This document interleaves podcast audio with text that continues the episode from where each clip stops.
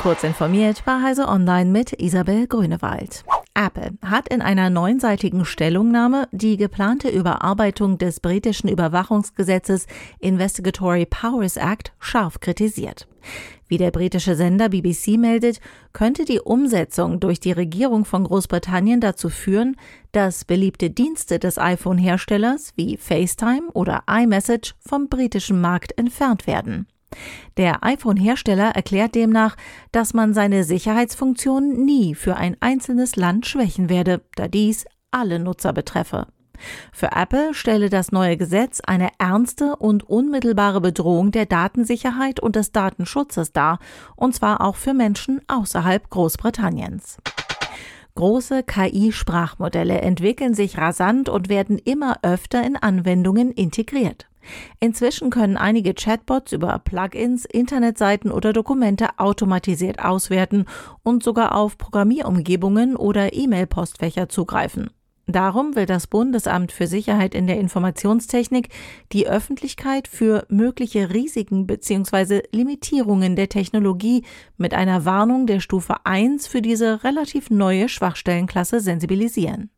Ein manipulierter Chatbot könnte, ähnlich wie bei einem Social Engineering Angriff, unter Umständen glaubhaft argumentieren, warum eine letztlich schadhafte Aktion unbedingt genehmigt werden muss.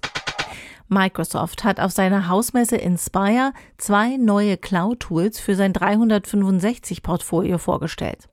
Microsoft 365 Backup und Microsoft 365 Archive richten sich an Unternehmen und dienen dem Datenmanagement.